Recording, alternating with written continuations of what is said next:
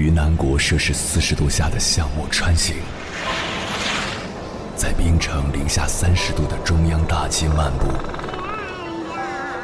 往十里洋场听罢一曲天涯歌女，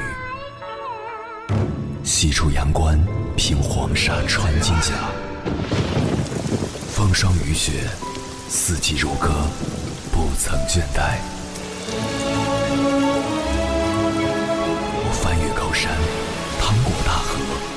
无所畏惧水深和火热，只为打破这千山万水的阻隔，与你相遇。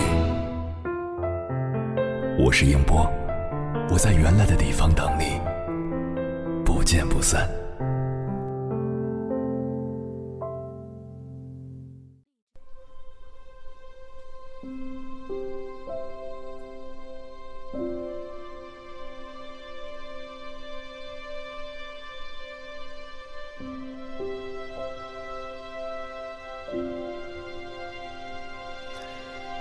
为什么很多人会越来越固执？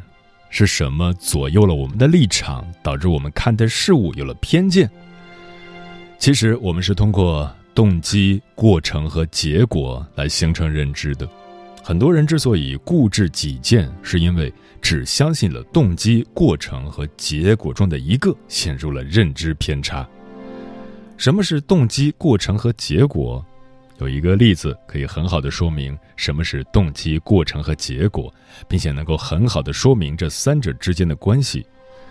三个人乘坐电梯上十楼，一个人在电梯里做俯卧撑，另一个人在电梯里打坐，还有一个人在电梯里原地踏步。有人问这三个人：“你们是怎么到达十楼的？”他们分别说：“是做俯卧撑上来的，是打坐上来的，是原地踏步上来的。”他们说的对吗？他们每一个都觉得自己是对的，但我们站在事件之外，当然知道他们是错的。他们明明是坐电梯上来的。回到刚才的问题，动机是什么？动机是做一件事情的初衷，也就是想要达到什么目的。比如想上十楼就是动机。结果是什么？最后到达了十楼是结果。过程是什么？通过坐电梯上十楼是过程。他们在电梯里做俯卧撑、跑步、打坐是过程吗？不是，因为和动机没有关系，而且不能影响到结果。这三者可以分开吗？不可以。只关注动机会陷入思维的圈套，比如造成冤假错案；只关注结果会造成认知缺陷。比如常见的幸存者偏差。凌晨时分，思念跨越千山万水，你的爱和梦想都可以在这里安放。各位夜行者，深夜不孤单。我是迎波，陪你穿越黑夜，迎接黎明曙光。今晚跟朋友们聊的话题是：所谓成长，就是认知升级。关于这个话题，如果你想和我交流，可以通过微信平台“中国交通广播”和我分享你的心声。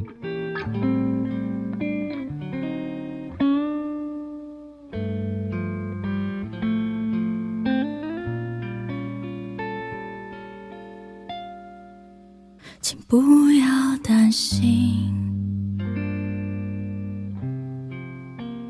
反正天生迟钝过人，学不会分心。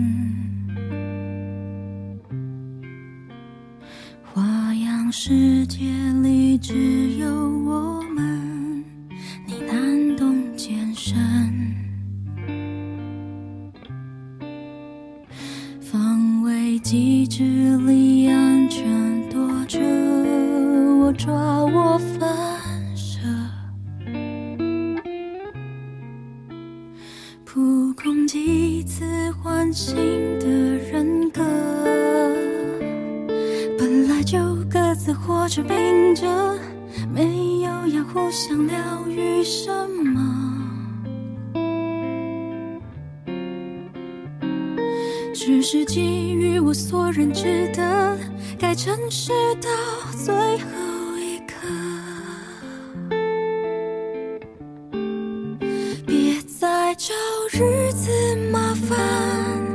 再费劲改变，那也不是改善。两人份的孤单更让人难堪，心里有事说不出来。别再怕我受伤害，心里占用在这未免太见外。那么，所以等待。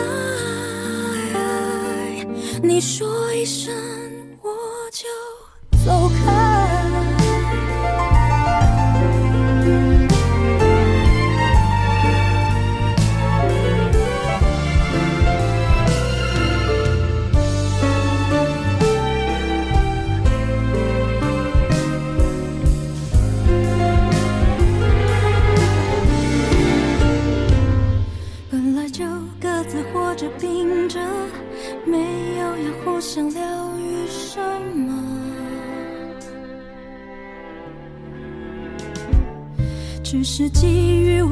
我所认知的，该诚实到最后一刻。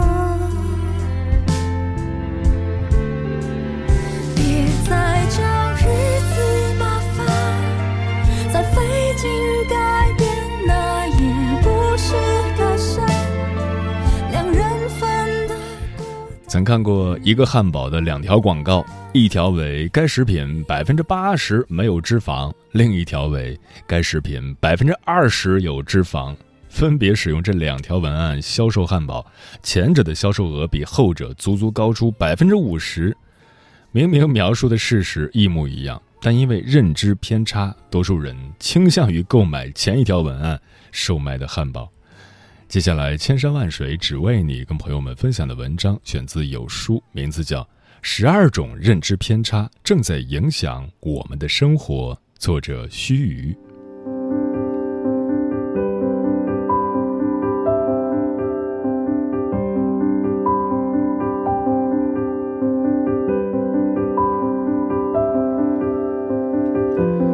一个人的认知能力越高，就越能接近事物的本质。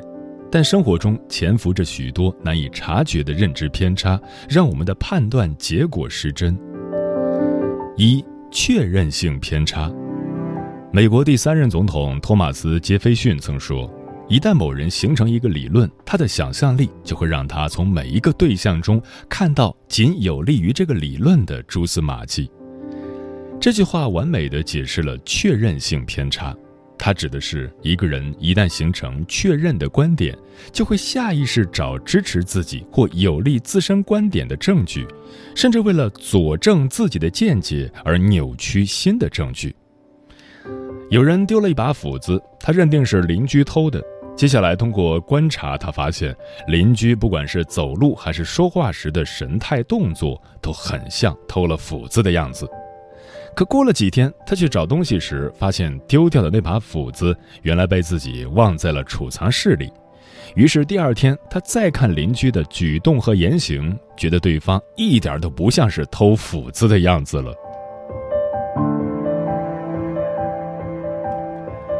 二，在熟悉的事物面前会有注意力偏差。在一些场合里，面对众多的选择，为什么我们只会倾向于某一种选择呢？其实是注意力在作祟。注意力偏差指的是人会对自己熟悉的事物产生偏好的倾向。比如，面对一道不会的选择题，人们更倾向于选择自己熟悉的那个答案。在投资时，也会倾向于投资自己所知道、熟悉的公司或股票。同样，也有吸引力研究发现，我们见到某个人的次数越多，就越觉得此人招人喜欢、令人愉快。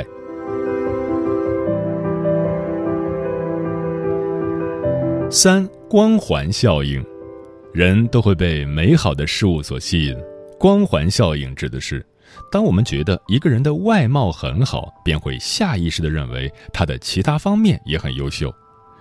心理学家戴恩做过一个实验，他让被试者看一些照片，照片上有的人很有魅力，有的中等，有的完全是无魅力，然后让被试者用除了魅力以外的其他词语来评判这些照片里的人。结果表明，被试者对有魅力的人赋予更多理想化的特征，比如和蔼、沉着、友好等；但对没有魅力的人，就很少用这些词语了。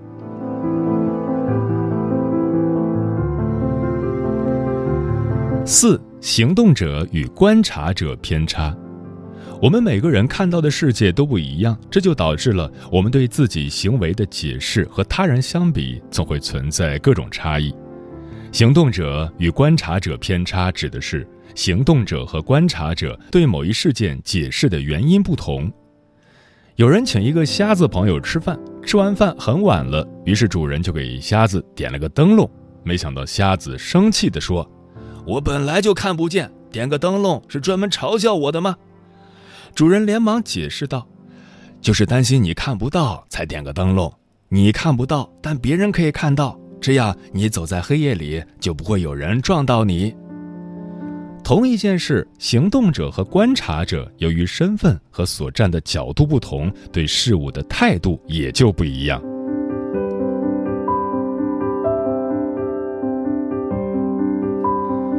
五、错误信息效应。我们看到或经历的事件，真的和我们想象的一样吗？错误信息效应指的是我们看到或经历的事物都是真实的，但有时候被外界稍加引导，记忆有可能就会发生错位，从而得出跟事实不符的结论。有一个实验，让参与者看一段视频，视频内容为一辆汽车驶过十字路口时与另一辆车相撞了。关了视频之后，让一部分人判断车辆互相接触时的速度，他们给出的估测均值是每小时三十二英里。接着，再让另一组人做同样的判断，只不过提问时把“接触”这个词改为“撞击”，结果这组人给出的估测均值则是每小时四十一英里。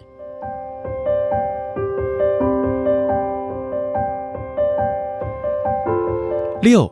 可用性启发式偏差，很多人思考时最容易犯的一个错误就是太喜欢借助自己的经验和见闻来下结论，哪怕这些经验和见闻不一定客观。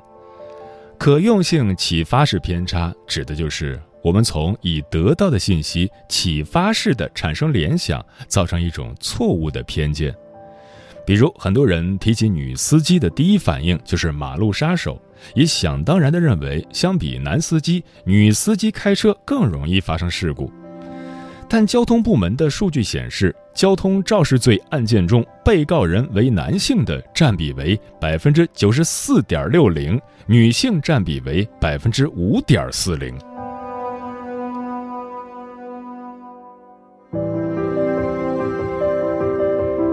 七、消极偏差，消极偏差指的是。我们虽然向往美好，但内心却倾向感知负面的消极信息，更看重坏消息带来的影响。心理学家研究表明，在夫妻关系中，坏事比好事更容易影响夫妻关系质量。也就是说，一次伤害很大的争吵带来的负面效应，远远大过于一次温暖甜蜜的交谈所带来的积极作用。再比如，孩子考试得了九十九分，被负面偏差困住的家长不会夸奖孩子取得的高分，而是特别在意丢掉的那一分，并不断夸大丢掉这一分的影响。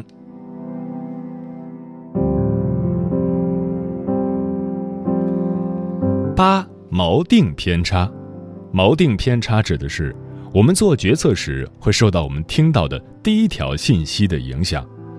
比如一件衣服标价九十九元，一直卖不出去，于是商家在原价后面加了个零，变成了九百九，然后进行半价促销。没想到衣服很快以四百九十五的价格卖出去了。顾客的心理很简单，看到九百九十九元半价促销，第一反应是这衣服打五折，买下就相当于捡到一个大便宜，可以立刻省下四百九十五元。但第一眼看到九十九元，没有任何促销的信息，就不会产生这种感觉。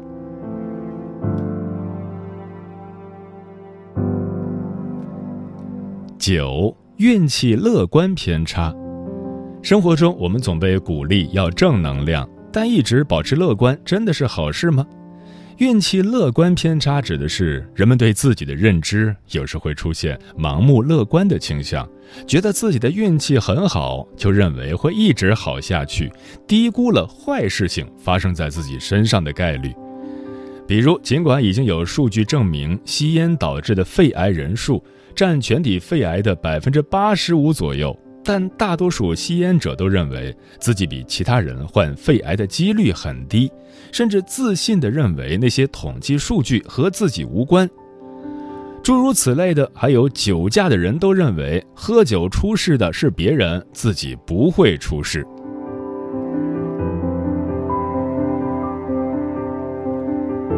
十，现状持续良好偏差。人们都厌恶损失，认为一旦改变现状，就会比现在糟糕。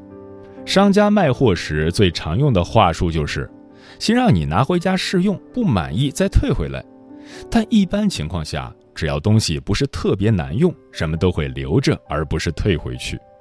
同类的现象还包括，有些人就算对现在的伴侣不满意，但仍不会分手；早已厌倦了工作，也不会做出辞职的改变。认为现在是最好的，改变环境只能比现在的更坏，这种就是现状持续良好偏差。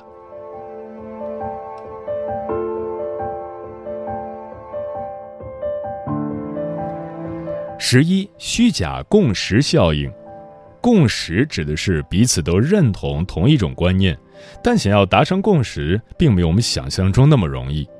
虚假共识效应是指人们总会高估自己的判断能力，在大多数问题上认为周围人都可以和自己达成共识。比如，当我们请别人吃饭时，总会习惯性的选择自己认为别人喜欢的餐厅或口味，但实际上对方可能并不喜欢我们所选择的，只是碍于社交礼仪，对方不会反驳，这也就让我们误以为自己做对了选择。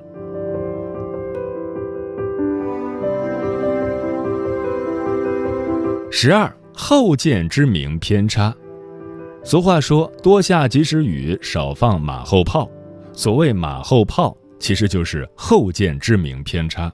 它指的是，事情发生之后，总有人认为自己早就料到了后果。比如，二零一零年墨西哥湾漏油事件发生后，很多人事后诸葛亮地指出，存在的问题显而易见。石油员工偷工减料，置警告于不顾，而且监察人员也疏于管理。后见之明偏差的例子在生活中非常普遍，原因就在于它能够帮助我们自我安抚。就如塔勒布所说的，人类常会为过去的憾事编造牵强的解释，并信以为真，以此来蒙蔽自己。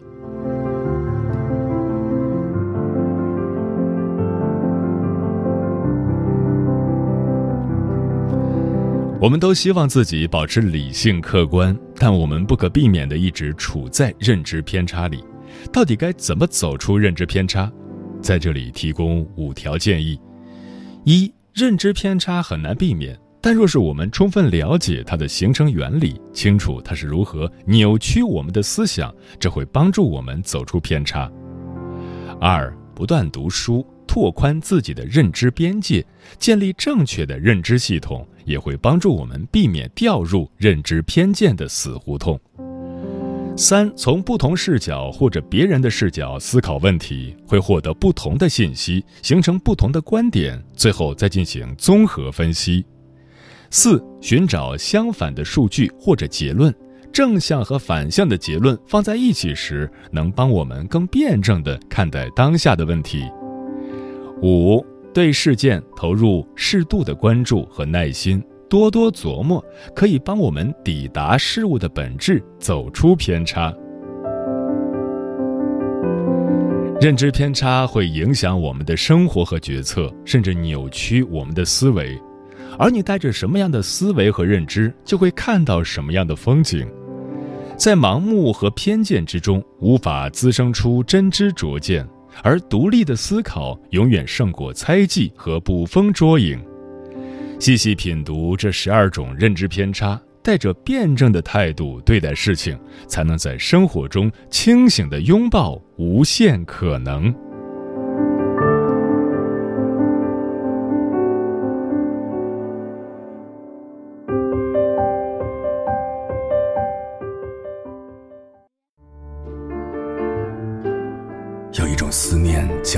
秋水，有一种记忆叫刻骨铭心，有一种遥远叫天涯海角，有一种路程叫万水千山。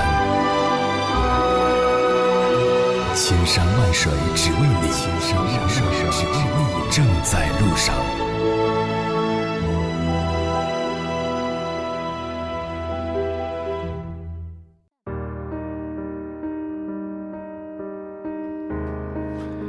所谓成长，就是认知升级。对此你怎么看？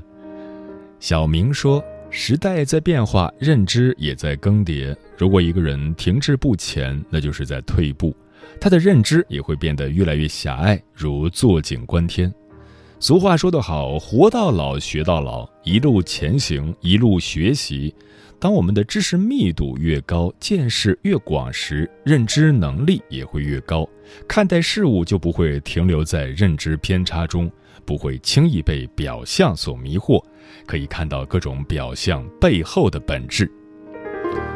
可乐不加气说：“认知并不能改变我们奔向终点的路的长度，但是一定可以改变宽度。”拓宽认知，就是在我们到达目的地的路上多开几条路，让我们有更多的选择去成功。就像成长不能改变我们的寿命，但是一定可以改变我们的活法，让人更精彩的活着。书童说：“听过这样一句话，你的认知水平往往就是你最接近的六个人的认知水平的平均数。”每个人都受限于时间和空间，所以我们根本就看不到认知水平以外的东西。要提升认知，就需要扩大生活圈子，与优秀的人同行，自己也会有一万种可能变成优秀的人。嗯，人其实有两次生命，一次是肉体出生，一次是认知觉醒。你的认知在哪个层次？你的人生就处在什么状态？这是一个终身学习的时代。我们站得越高，世界也就越广阔、越丰饶。就像胡适先生所说的：“怕什么？真理无穷，进一寸有一寸的欢喜。”